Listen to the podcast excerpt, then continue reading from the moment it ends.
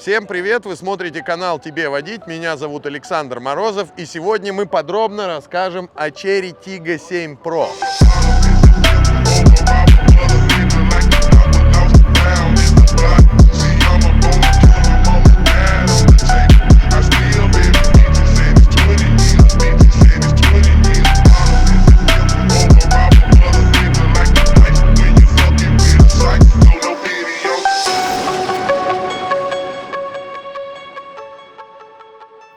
Вообще изначально Тига известны нам старыми моделями, которые выпускались не только в Китае, но и в совместном производстве с Россией. С тех пор прочное название Тига зацепилось в нашей транскрипции, ну и так называют все модели этого производителя, кроме Exida. Что касается Тига 4, 7, 7 Pro, 8, 8 Pro, есть еще плюсовые версии. У меня вопрос, ребят, а вы как сами-то там не перепутались все? Реально, они несли такую сумятицу, что разобраться подробно можно только тогда, когда прямо видишь на фотографии эту тачку. А теперь давайте о ее внешности. Внешне отдельный зачет за радиаторную решетку. Так как эта машина конкурент среди особо массовых кроссоверов, основные ее претенденты на устранение это, как оказалось, Тигуан RAV4, CRV и корейцы под раздачу. Ну, как-то до рафа явно пока еще далековато. Со стильностью Тигуана тяжело тягаться, а вот французов и корейцев чисто внешне получилось вот так. Но до 2 миллионов рублей. Знаю, что коллеги поют дифирамбы китайским дизайнерам. На самом деле там китайские дизайнеры, они чисто вот бумагу приносят, уносят. Так-то очень серьезная работа проведена. Вы посмотрите на оптику, на то, как встроено все. В принципе, ничего лишнего в дизайне нет. И если считать этот автомобиль бюджетным до последнего времени, то на самом деле выглядит просто на 5 с плюсом. Но если ты смотришь на него под призмой, внимание, 3 миллионов рублей новый, есть до чего докопаться. Фары говно, противотуманки говно, пластик можно было убрать, накладку снизу убрать, мышцы добавить, борзости нет, ну и короче поехали дальше. То есть среди бюджетных кроссоверов это самый симпатичный. Как только он переходит в категорию серьезного транспорта к 3 миллионам рублей, приближаясь в автосалоне, сорян, ребята, мышц явно не хватает. Это все равно, что я выйду против Шварценеггера тягаться на бодибилдинге.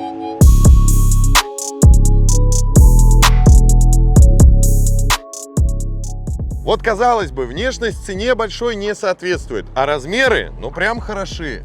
Он побольше, чем конкуренты из Европы, у него очень неплохой литраж, и при сложных сиденьях обещают чуть ли не полторы тысячи литров, и почти почти удобная загрузка. Почему почти? Потому что многовато пластика и верхняя рамка находится низко, поэтому придется крупногабаритные грузы размещать по диагонали. Но так в целом, вот если оценивать, я бы ставил еще дополнительно накладки, но все-таки это практичная тема. Если уж человек подбирает себе функциональную машину, ну, должно быть что-то такое, что не испортится. Пластик быстро будет царапаться, а пластик, мы сами знаем, такая штука не супер дешевая в последнее время. Ну, что касается запаски, там обычная докатка, все-таки они перешли на эту тему, что японцы, что корейцы, что европейцы, чисто бублик и все, но зато опциональчик, как в лучших традициях европейского автопрома, нажал кнопку, закрылась, открылась, бесключевой доступ. Все работает, как в лучших домах Парижа. Внешне, да, внешне можно еще поработать над агрессивностью, но зато хотя бы смотрится вся линейка в общей гамме целостно, ну и в одном стиле. Теперь разберемся, что внутри. Теперь то, что касается начинки этого автомобиля. А если так вот брать изначально то, что делали китайцы, сейчас это и выглядит и трогается, и по качеству, и даже по запаху совсем другое. Но нюанс.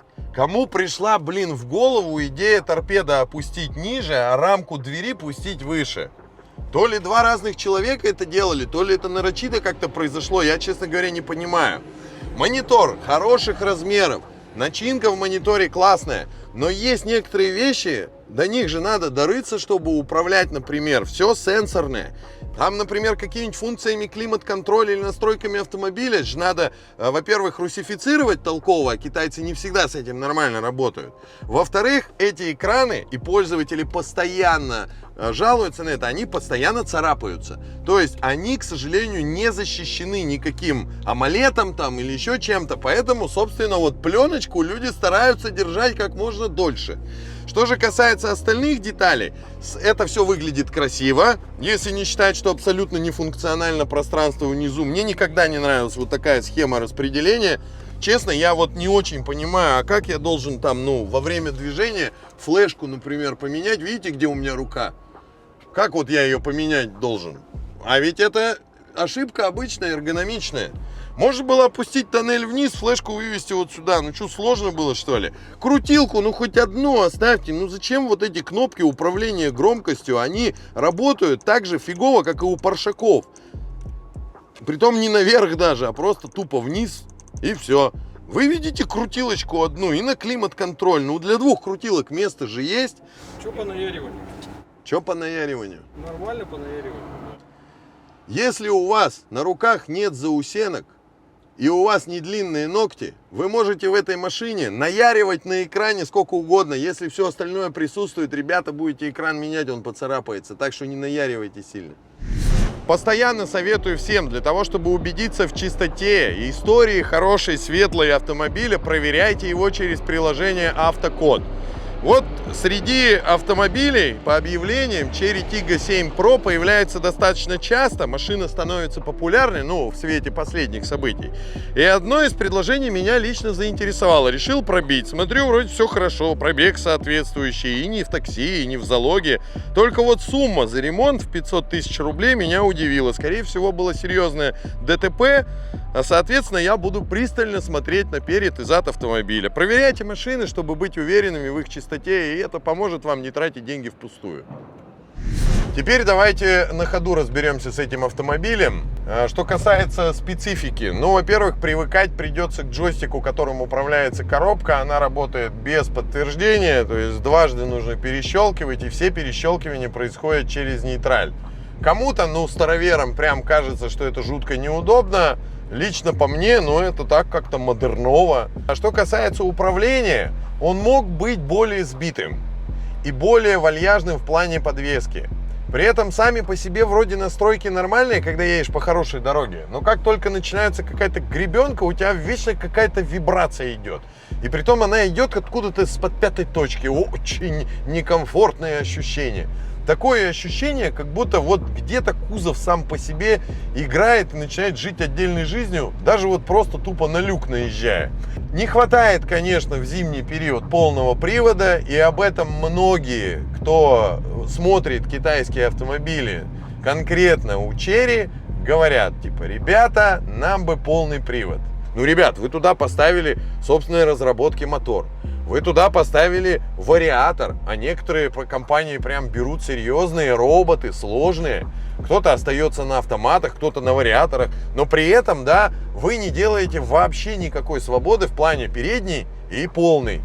То есть человек бы приходил и брал, ну, за эти-то деньги, мог бы себе хотя бы выбрать на полном приводе автомобиль. К сожалению, да, по сравнению с конкурентами это минус.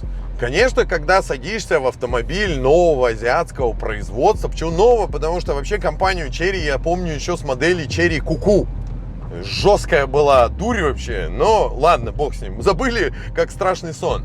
Эти автомобили сделаны уже по-другому, опционально они выглядят по-другому. Тут тебе и полная панорамная крыша, куча электронных опций, подогревы. Правда, некоторые опции на российском рынке недоступны, ну, видимо, как и более мощные версии этого автомобиля, видимо, как и полный привод, но зато подогревы различные, лобовухи, там еще что-то, зеркала нормального размера. Ну, то есть, наконец-то, да, можно похвалить в каких-то вопросах китайцев. Нюанс только в том заключается, соответствует ли автомобиль заявленной цене. Ну, то есть, если он подползает к 3 миллионам рублей, ты хочешь, чтобы он был вот такой, такой и такой, а тебе по факту дают только одну комплектацию с двигателем только одним, только с одной коробкой, да, ты можешь там электронными опциями поиграться. И все. Конечно, здорово, когда у тебя тут электроника, там экранчик, тут вот это все, здесь зарядка беспроводная, там крыша панорамная. Блин, ну, ребят, Но не едет этот автомобиль на те деньги, которых он сейчас стоит в автосалонах. Правда, не едет. Что же касается системы управления, да, могло быть поинтеллектуальнее руль, мало отзывчивый. То есть, если ты любишь серьезные манипуляции, если ты прям, ну, вкатываешься каждый день и начинаешь динамично водить, а в городском режиме ты начинаешь динамично водить, то с этим автомобилем, наверное, не пройдет ни в плане динамики, ни в плане точности управления. А вот мультики он рисует красивые. Вон, смотри, стоим, как будто со всех сторон машины едут. Я как в GTA сейчас выйду, на, на, на, навалял, забрал другой китайский автомобиль и поехал. На данный момент, вот когда ты едешь за рулем, впечатление одно. Давай быстрее, с***. Побыстрее давай! Во, полетел. Если ты пилишь как дедок со скоростью 30-40 км в час, не подбрасывая оборотов, ну, такое себе удовольствие. И двигатель не раскрывается. Как только начинаешь его закручивать свыше 3-3-500, вот тут уже интересненько становится. А вот управление за этими интересностями не успевает. Да я знаю. Мы сейчас в Эко едем. Ну там такое, что, топливную карту поменял, да и все. Ну, короче, если ты хочешь добиться от этого автомобиля динамики, ты его либо понужай в спортивном режиме, ладно, хотя бы кнопки переключения со спорта на эко остались. Пилить на малых скоростях жутко неинтересно. Как бы это ни показалось людям кощунственным, надо заехать на этой машине на сервис и поковыряться с технической начинкой под капотом. Залезем вниз и посмотрим, что происходит снизу и под капотном пространстве. Ну вот мы загнали красивого цвета Cherry Tiggo 7 Pro в автосервис к ребятам, в автосервис автомеханик, для того, чтобы показать, что происходит под капотом. Вы будете сильно удивлены, если до этого фото не видели. Здесь большая пластиковая плита. Я вам скажу так, вот идея сама по себе вроде кайфовая, выглядит очень цивилизованно, но пластик такой вот, ну... Его, единственное, честно, прям на болты посадили, все как положено. Оставили окошечки, чтобы можно было пощупать масло, и можно было долезть до аккумулятора. Значит, теперь давайте разбираться. Двигатель китайцы сделали свой. Ноу-хау в нем предостаточно. Поиграли с выпуском, сделали выпускной коллектор в самой головке блока. Блок чугунный. Здесь есть еще турбина. И с 1.6 подняли аж почти 150 лошадей. Но вообще на самом деле есть форсированная версия этого мотора почти 160. К нам не пришла топовая версия, которая ставится на этот автомобиль под 190 лошадей, к сожалению. Теперь, что касается самого мотора. Некоторые мотористы, глядя на это на все, думают, ё-моё, а как долго оно прослужит? Вот и у меня, как у инженера, тоже вопрос. А сколько прослужит такое ноу-хау с коллектором внутри головки блок? То есть это, грубо говоря, одна деталь. Второе. Насколько вечными будут те же самые катушки? Что будет происходить с турбиной со временем? Может быть, что-то произойдет с интеркулером?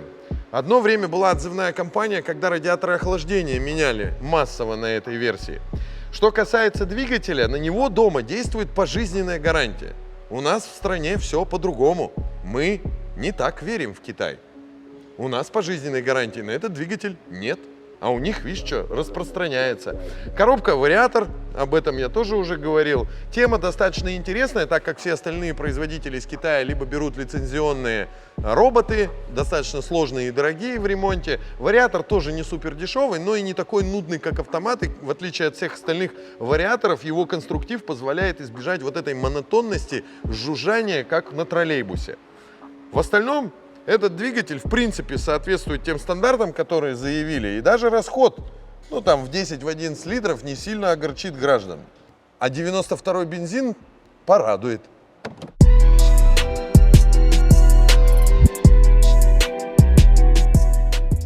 Ну вот если смотреть на эту машину снизу, уже понимаешь, что китайцы что-то интересное начали делать. Ну хотя бы на этой модели трубки спрятали, они болтаются, они там где-нибудь на кусках лонжерона или подрамниках. Значит, что касается рычагов, интересный конструктив с одной стороны, но вот тоненькие они. Так, стоит уже электрическая рейка, плюс 500, что называется, к обслуживанию и содержанию после 250 тысяч. Судя по тоннелю, который под машиной, слушайте, ну реально туда полный привод должен стоять.